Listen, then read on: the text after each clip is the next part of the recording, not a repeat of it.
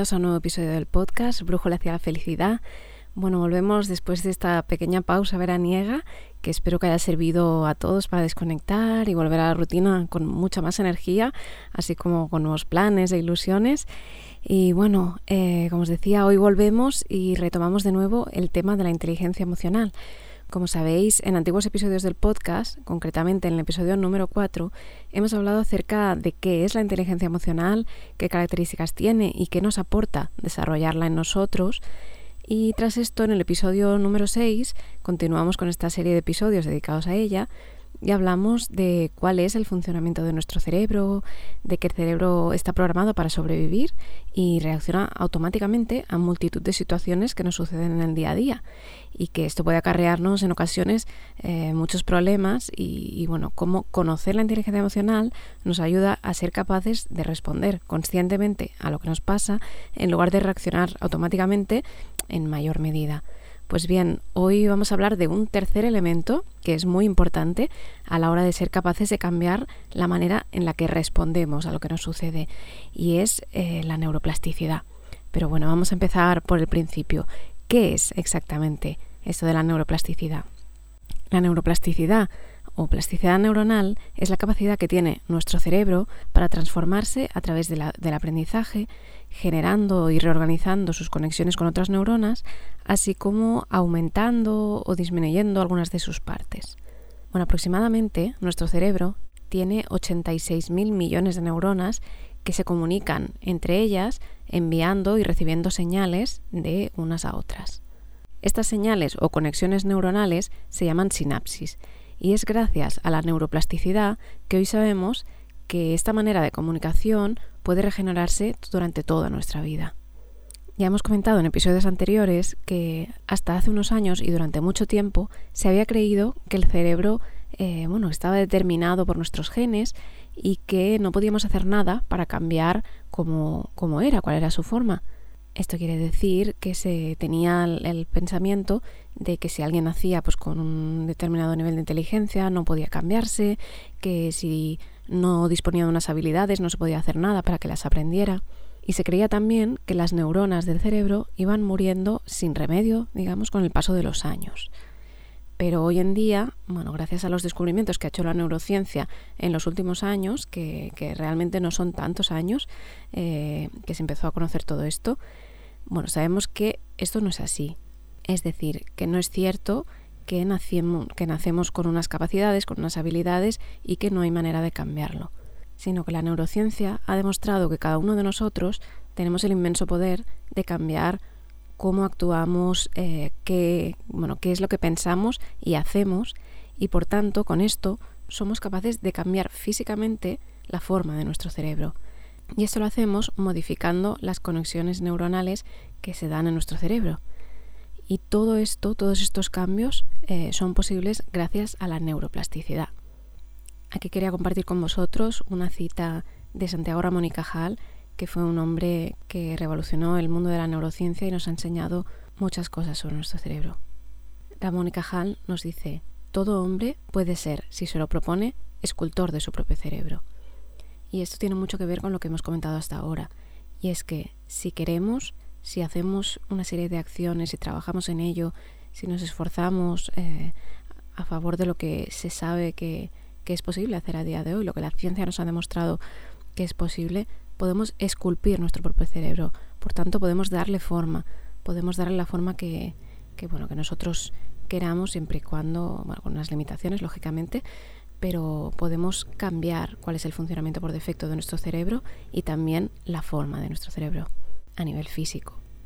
Bueno, ¿y todo esto qué significa? ¿Qué implica exactamente que podamos modificar la forma física de nuestro cerebro? Pues bien, eh, bueno, la actividad cerebral, todo lo que sucede dentro de nuestro cerebro, consume una gran parte de la energía de nuestro organismo. Y el cerebro, para ser más eficiente, para evitar gastar tanta energía en nuestro cuerpo, intenta automatizar aquellos procesos que solemos realizar con más frecuencia para ahorrar energía ¿Vale? Esto, bueno, pues se habla mucho eh, sobre los hábitos. Los hábitos son cosas que hacemos de manera repetitiva y por tanto son, eh, bueno, cosas que utiliza nuestro cerebro para, como lo hace con mucha frecuencia, son cosas que intenta automatizar eh, para reducir la energía.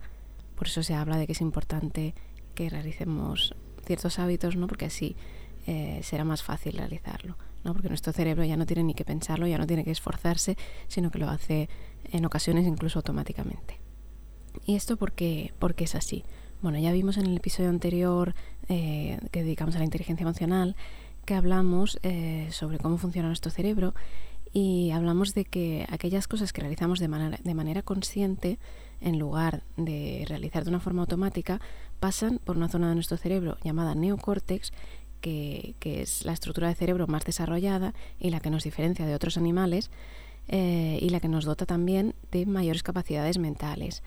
Eh, pero a su vez, precisamente por ser una estructura tan compleja, eh, bueno, que nos permite hacer tantas cosas, a su vez es bueno, la parte que más energía consume de nuestro cerebro. Por tanto, todas aquellas cosas que hagamos con las partes más antiguas, digamos, de nuestro cerebro, con las partes más automáticas, no necesitarán consumir tanta energía como todo lo que se realice eh, a través de nuestro neocórtex, que sea algo más racional, que nos cueste un esfuerzo hacerlo, etc. Y el cerebro sabemos que tenderá a hacer aquello a lo que ha sido habituado. Esto lo podríamos decir como que cuantas más veces realicemos una acción en un contexto determinado, en una situación determinada, más fuerte grabará que es así como debe reaccionar o responder ante esa misma situación. Y por tanto, cuando vivamos una situación similar eh, y debamos decidir cómo reaccionar ante ella, o nuestro cerebro deba decidir cómo reaccionar ante ella, digamos que la respuesta que tomará, ¿qué debo hacer ahora que ha pasado esta situación? Él tenderá a seleccionar eh, aquella, aquella cosa o seguirá el circuito o camino neuronal eh, que está más consolidado por el hábito, por tanto el que esté más marcado, aquello que estemos más habituados a hacer. Y con esto, si llevamos muchos años realizando unos hábitos concretos o comportándonos de una determinada manera, eh, digamos que habrá una respuesta automática que se ha ido construyendo en nuestro cerebro que estará muy marcada. Pero como decíamos cuando hablábamos de Santiago Ramón y Cajal, que nos dice que todos podemos ser, si nos lo proponemos, escultores de nuestro propio cerebro, la neuroplasticidad nos dice que si nos lo proponemos, podemos actuar, realizar acciones concretas para ser capaces de cambiar estos automatismos que tiene nuestra mente. Pero bueno, para entender todo esto de una manera más sencilla, quiero hablaros de una metáfora visual que propone el neurocientífico Álvaro Pascual Leone para comprender mejor cómo funciona la neuroplasticidad de nuestro cerebro. Pues bien, lo que él nos dice es que imaginemos que nuestro cerebro es como una montaña nevada en invierno. Y en esta montaña encontramos una gruesa capa de nieve en la superficie. Estando en esta montaña podemos mirar alrededor y veremos que hay muchos elementos en la montaña que siempre han estado allí. Encontramos rocas, encontramos pendientes, laderas y que bueno, podríamos considerar, pensando en el cerebro, podríamos considerar que son nuestros genes. Y ahora vamos a imaginar que tenemos un trineo con el que nos podemos deslizar por esta montaña nevada. La primera vez que nos sentemos a utilizar este trineo para deslizarnos por la montaña, dejaremos un camino dibujado en la nieve. Y este camino se dibujará de una forma u otra según las características que tenga la montaña y de cómo conduzcamos sobre ella. Pues bien, si continuamos deslizándonos por la montaña con el trineo, al seguir deslizándonos por ella, iremos dibujando nuevos caminos, nuevos surcos que se van a ir marcando más y más eh, cuantos más veces nos deslicemos por esta montaña y por la nieve. Ahora imaginemos que continuamos deslizándonos por la montaña durante días, semanas incluso, y veremos que hay algunos caminos, algunos senderos que se quedan cada vez más marcados en la nieve y que por tanto nuestro trineo se desliza más rápido cuando pasa sobre ellos, dirigiéndose automáticamente hacia esa dirección. Imaginemos ahora que seguimos deslizándonos por la nieve de la montaña durante meses o años y esos senderos se acaban convirtiendo en verdaderos surcos súper profundos, cada vez más grandes y, bueno, cada vez nos resulta más complicado salir de ellos, ya que estos caminos, estos surcos están tan marcados en la nieve que debemos hacer eh, bueno, uso de toda nuestra fuerza para parar el descenso que estamos haciendo en la montaña tenemos que poner nuestros pies, levantarnos cogiendo el trineo y con gran esfuerzo, si queremos cambiar ese camino, si queremos ir, a, ir en otra dirección, tenemos que levantar el trineo y colocarlo en otra posición, en la nieve, bien lejos, que nos permita deslizarnos hacia otra dirección que queramos seguir. Así que como vemos, cuanto más tiempo nos estemos deslizando por la nieve, cuanto más tiempo estemos usando un camino, más marcado va a quedar en la nieve y cuando nos volvamos a tirar por la montaña, nuestro trineo parece como si automáticamente vaya a coger esa dirección, vaya a coger ese camino, porque está tan marcado que es que sin que hagamos nada el trineo va a caer por ahí.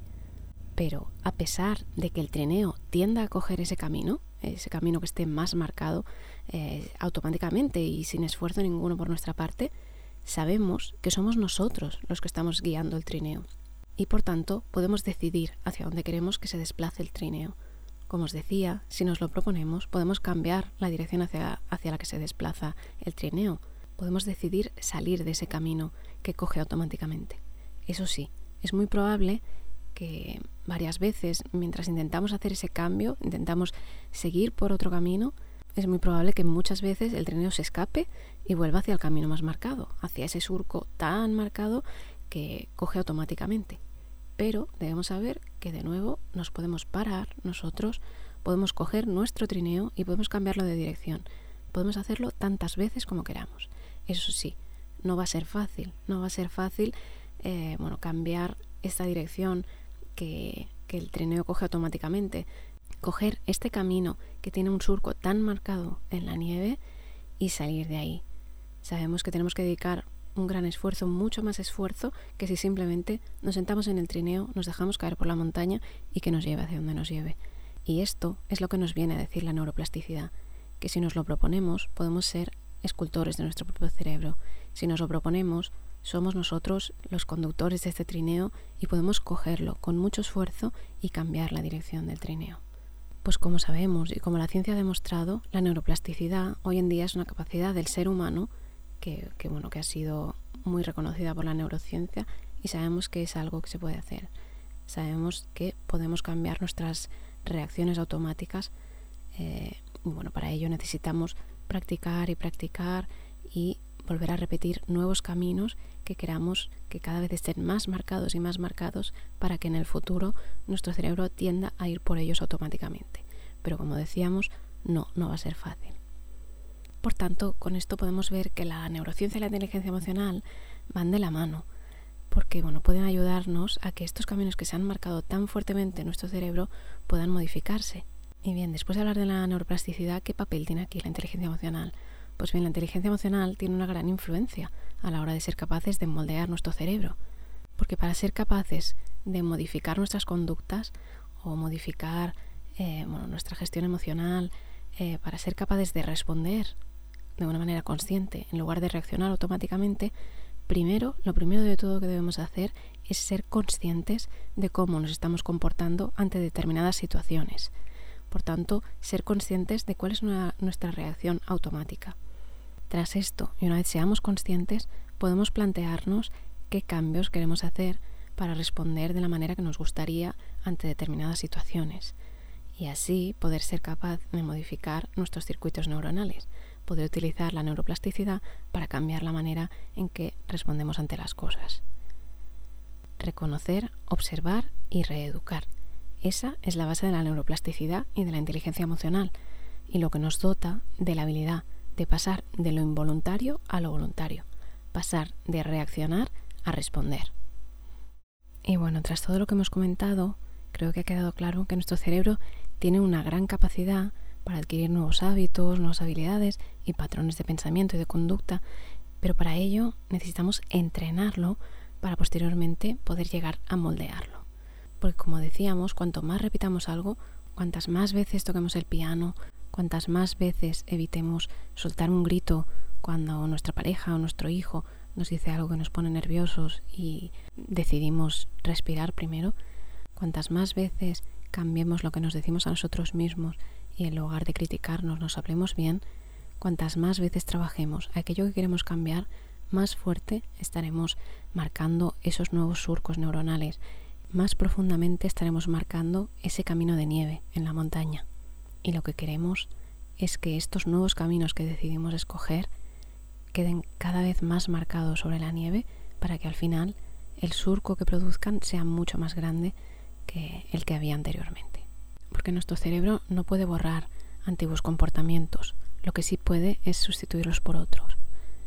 Y por tanto, si acostumbramos a nuestro cerebro que después de una situación concreta reaccione de otra manera, con el tiempo, a medida que practiquemos más y más, tenderá a irse por ese nuevo camino, tenderá a escoger esa nueva manera de responder.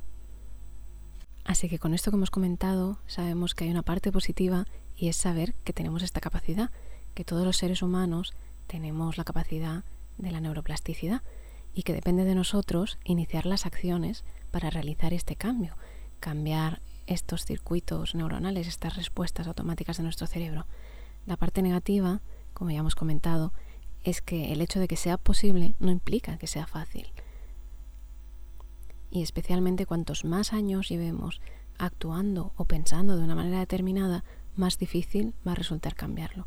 Porque como decíamos, más profundamente tenemos que marcar en la nieve este nuevo camino. Más veces vamos a tener que practicar y practicar y repetir para que nuestro cerebro tienda a irse por ese camino automáticamente.